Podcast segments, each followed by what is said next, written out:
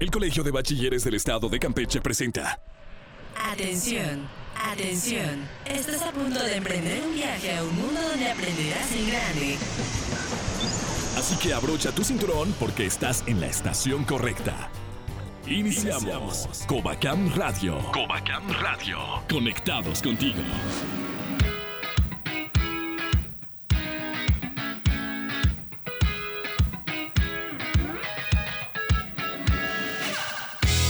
Bienvenidos a la edición 693 de Covacam Radio, el programa semanal del Colegio de Bachilleres del Estado de Campeche.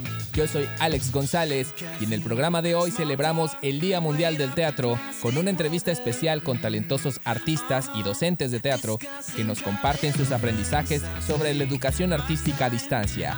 Además, en el conteo te traemos cinco canales educativos e interesantes en YouTube para que tu tiempo en Internet sea divertido y también de provecho.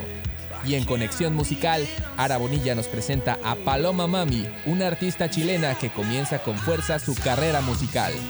Quédate con nosotros, está comenzando Covacam Radio.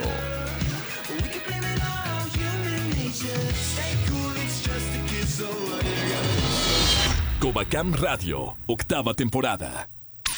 Porque siempre hace falta una buena plática. Aquí entre nos. Aquí. Estamos comenzando la edición 693 de Covacam Radio y me encuentro acompañado en esta ocasión por talentosos personajes de la comunidad artística en Campeche. Quiero saludar al maestro Hermilo Mosqueda Cárdenas, profesor del Paraescolar de Artística, quien se desempeña en los planteles 03 y 14 Ixpujil del Colegio de Bachilleres del Estado de Campeche. Bienvenido, maestro. Hola, ¿qué tal? Saludos cordiales para todos. De igual manera, nos acompaña la maestra Lourdes Ocampo García, quien tiene una trayectoria de más de 30 años como directora de teatro y 25 años impartiendo la materia de teatro en escuelas preparatorias de la Universidad Autónoma de Campeche. Bienvenida, maestra Lulú. Muchísimas gracias por la invitación. Y una personalidad que también nos acompaña es el maestro Luis Eduardo Ordóñez Cook, director de la Escuela de Educación Artística del Benemérito Instituto Campechano, quien cuenta con una trayectoria como creador y educador en formación artística. Gracias por acompañarnos, maestro Luis. Muchas gracias por la invitación, Alejandro. Aquí estamos. El próximo 27 de marzo se celebra mundialmente el Día del Teatro, una actividad artística que en el Covacam y en la mayoría de los modelos educativos de nuestro país ha sido un acompañamiento importante para el desarrollo de capacidades y talentos en los jóvenes. Sin embargo, en la educación a distancia, algunas veces se da prioridad a las asignaturas que se consideran más académicas. Pero ustedes como profesores conocen la importancia del arte dramático como un medio de expresión. Maestro Hermilo, me gustaría que nos compartiera cómo ha abordado la enseñanza del teatro durante este último año?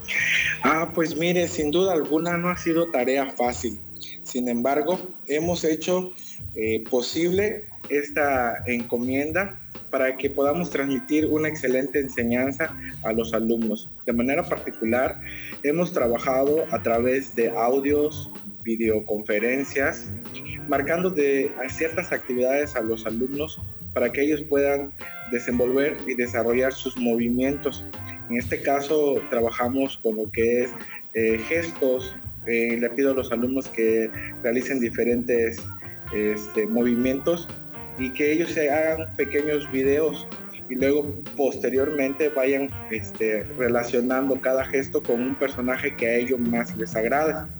Eh, se ha vuelto este, muy común en, la, normalidad que los alumnos envíen sus audios entonces le he dado un enfoque diferente.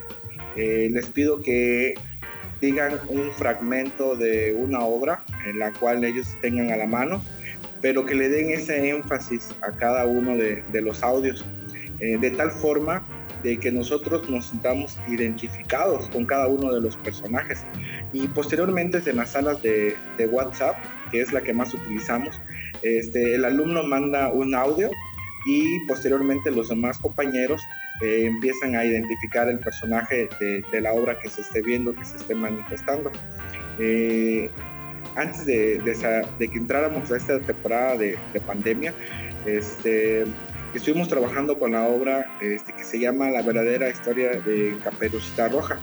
Entonces, este, los chicos tenían muchísimas habilidades para, proyectar el teatro y en algunas ocasiones eh, identifiqué algunos alumnos que tenían la posibilidad de, de bailar, eh, de ejercer algunos movimientos eh, diferentes o mejores que otros.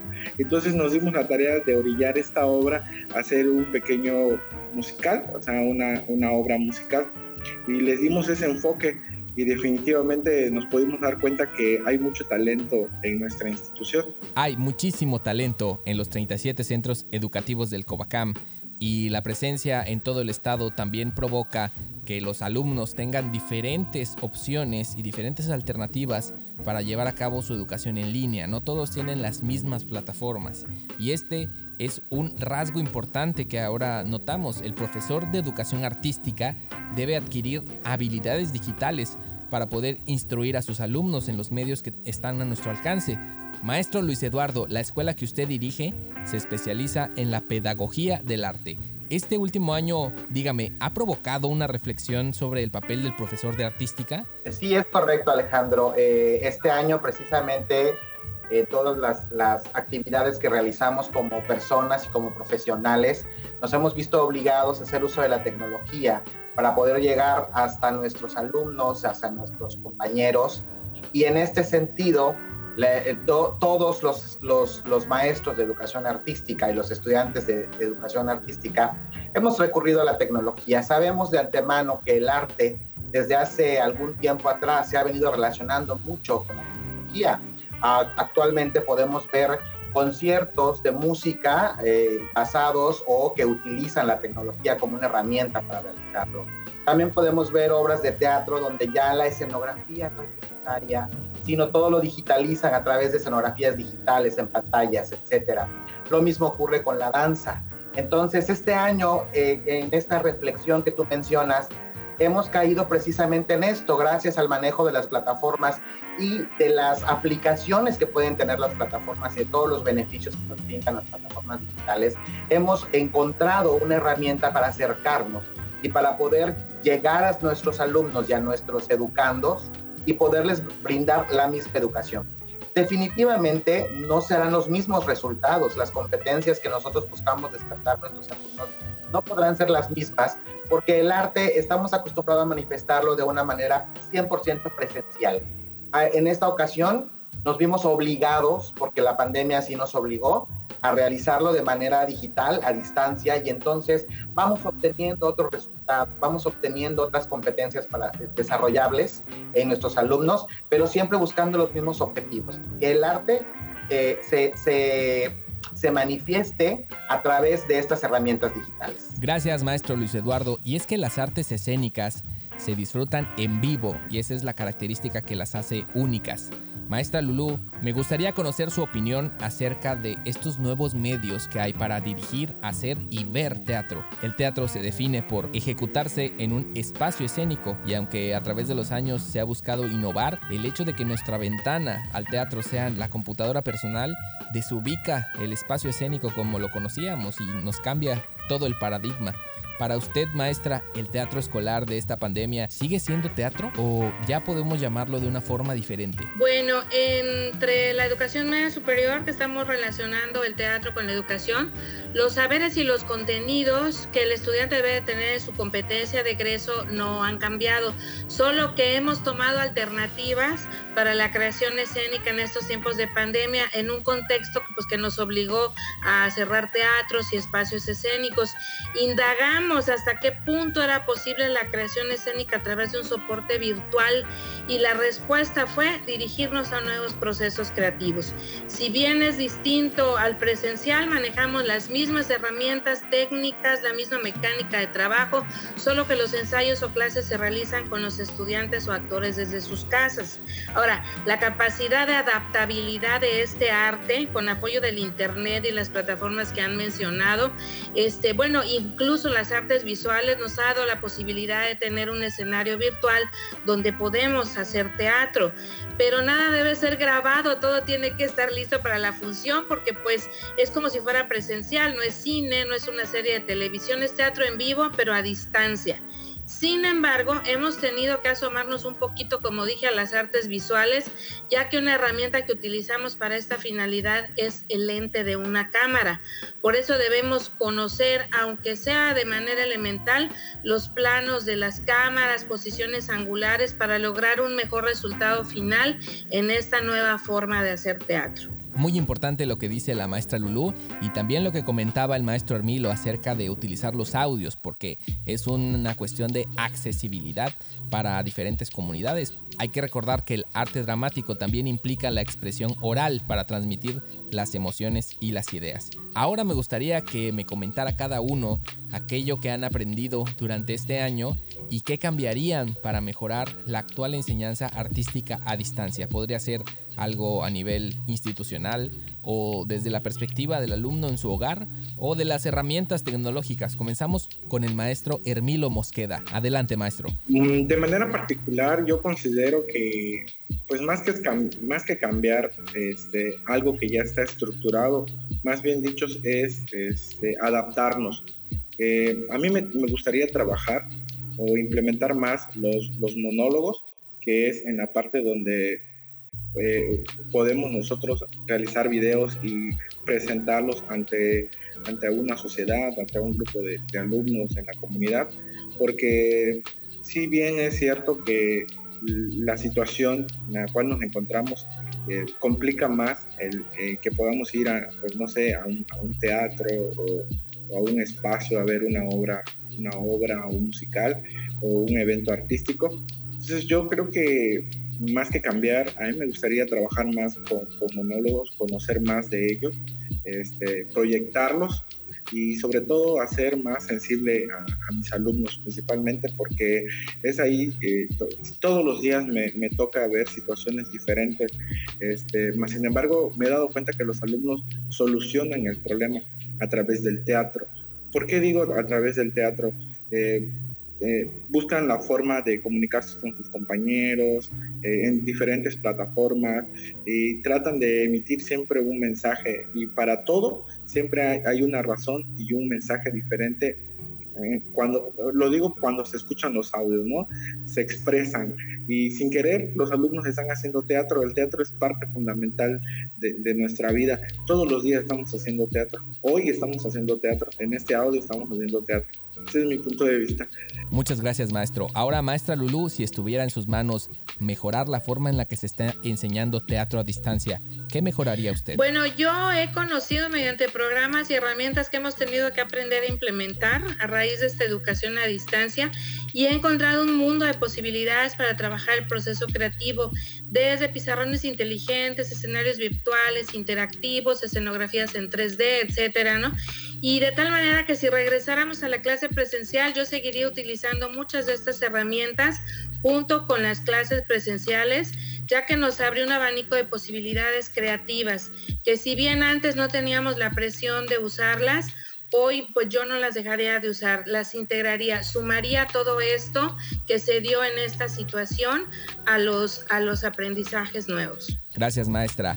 Todo apunta a que aún regresando a la nueva normalidad, incorporaremos las mejores prácticas de lo aprendido en este año y tendremos una educación mixta. Y ahora, maestro Luis Eduardo, usted desde la perspectiva directiva, ¿qué cambiaría para mejorar la enseñanza del arte? Sí, yo coincido con mis compañeros aquí, panelistas, con las dos, las dos alternativas que han dado.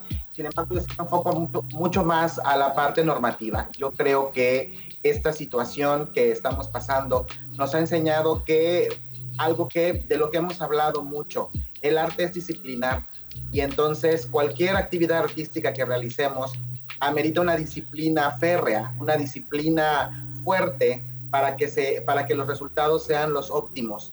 Eh, yo creo que en este sentido eh, la educación artística tiene que volverse nuevamente o tiene que retomar esta parte de la disciplina, de, de, las actividades que nosotros como maestros debemos realizar. Sabemos que actualmente para ingresar a un lugar necesitamos lavarnos las manos, hacer uso de gel, eh, mantener ciertas, ciertas medidas de salud y de higiene. Y yo creo que este, esto, este aprendizaje que estamos teniendo en este momento se tiene que llevar más allá de lo que conocemos como una actividad eh, normal en este momento, o más que normal, obligatoria en este momento.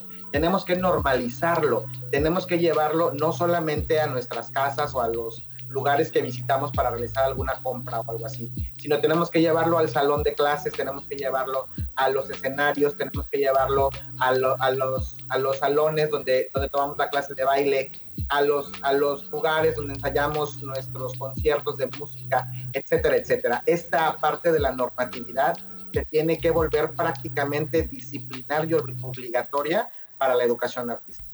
Gracias, maestro Luis Eduardo. Agradezco a todos por habernos aportado estos enfoques tan útiles y que nos dan la pauta para seguir esforzándonos para llevar una educación de calidad, sea donde sea la institución que elaboremos, porque los únicos beneficiados son los jóvenes del estado de Campeche. Me despido de ustedes de la maestra Lourdes Ocampo García docente de la materia de teatro en las preparatorias de la Universidad Autónoma de Campeche, del director de la Escuela de Educación Artística del Instituto Campechano, Luis Eduardo Ordóñez Cook, y del maestro Hermilo Mosqueda, docente del Parescolar de Artística en los planteles 03 Escárcega y 14 Espujil del Cobacam. Muchísimas gracias a todos. Gracias a ustedes. Muchas gracias. Gracias. Nosotros seguimos en Cobacam Radio. No le cambies porque estamos conectados contigo. Cinco datos que debes saber en el conteo. Todos los recursos disponibles en Internet nos enseñan algo útil y YouTube no es la excepción. Además de tener millones de horas de contenido de bloggers y entretenimiento, YouTube se ha convertido en una plataforma para compartir conocimiento que podría compararse con una masiva biblioteca multimedia, en la que no solo se aprende, sino también se cuestiona. En este conteo te traemos 5 canales de YouTube que son muy educativos e interesantes para acompañar tus estudios durante el bachillerato. Número 1. Antonio Profe. El canal de Antonio Profe se concentra en temas de física y química para secundaria y bachillerato. Cuenta con más de 250 videos y ha ganado relevancia entre los creadores de contenido en español para YouTube es una gran oportunidad para repasar temas una y otra vez de una forma amena y al ritmo que necesites. Número 2. Educatina. Es un portal que cuenta con más de 3.000 videos catalogados en temas como biología, aritmética, antropología, lengua, economía y muchos tópicos más. Además de lecciones de estudio, en su canal de YouTube encontrarás trivias y actividades que te mantendrán inspirado para aprender y utilizar ese conocimiento. Número 3. Discovery Latinoamérica. Uno de los canales de televisión más interesantes de las últimas décadas está presente en la red social. Por medio de sus listas de reproducción como Ciencia en 5 minutos y extractos de sus programas documentales, es una opción entretenida y educativa para explorar. Número 4. Veritasium. ¿Disfrutas de ver experimentos y demostraciones científicas divertidas? El canal Veritasium es una colección de clips que intentan explicar y desafiar conceptos. Y aunque los videos se encuentran en idioma inglés, por medio de los subtítulos los puedes disfrutar de igual forma. Número 5. En pocas palabras. Este canal de videos animados despierta el interés de chicos y grandes con temas como el cuerpo humano, economía, astrofísica y sus planteamientos filosóficos acerca del futuro. Este canal es originalmente una producción proveniente de Alemania, pero poco a poco la comunidad alrededor de sus videos ha crecido y es posible encontrarlo en su versión inglés con el nombre In a y en español como en pocas palabras. Estos cinco canales son solo algunos de los cientos en español que puedes comenzar a seguir para que tu tiempo en YouTube también sea productivo. El video es la herramienta de comunicación más potente en esta era de la educación. Así que además de consumir contenidos, te invitamos a interactuar y crear los tuyos propios. Seguimos en Covacam Radio, conectados contigo. Si lo que quieres es escuchar una buena recomendación, ya llegó Conexión Musical. El género RB en español está cobrando una fuerza casi comparable al reggaetón y el trap.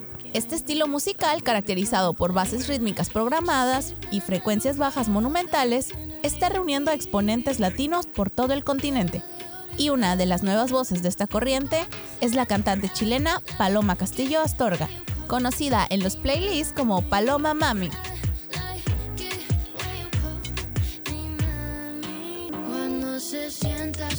Como otros artistas de este género, Paloma expresa sus composiciones de forma bilingüe, pues aunque es hija de padres chilenos y su carrera musical inició en Latinoamérica, su lugar de nacimiento es Nueva York, en donde vivió hasta los 16 años.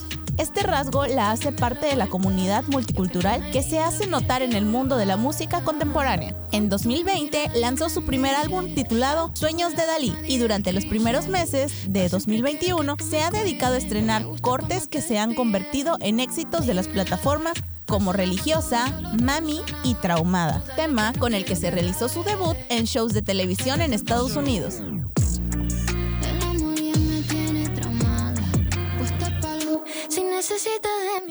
Te dejamos con el tema For Ya de Paloma Mami. Yo soy Ara Bonilla, estás escuchando Covacam Radio. Conectados contigo. Desde que llegaste tú, me iluminaste con tu luz. No sé si hablas claro, pero confiaré. So I'll play down for you. Beat around bushes like drums for you. All these red lights, I'm on. Control love when it comes for you, comes for you, down for you. All these red lights, I'm around for you. Body and mind, it's all numb for you. Lo doy todo por ti, doy todo por ti, sabiendo que tú no lo harías por mí. I would give you anything. Lo doy todo por ti, papi, solo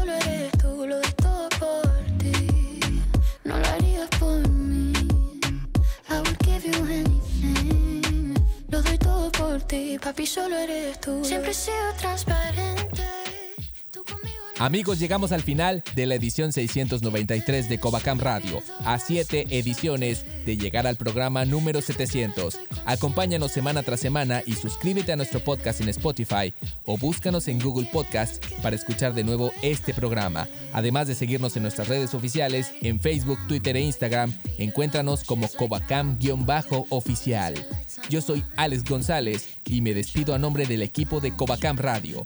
Gracias a Mario, Araceli y a todos los que hacen posible la transmisión de este programa. Nos escuchamos. Hasta la próxima.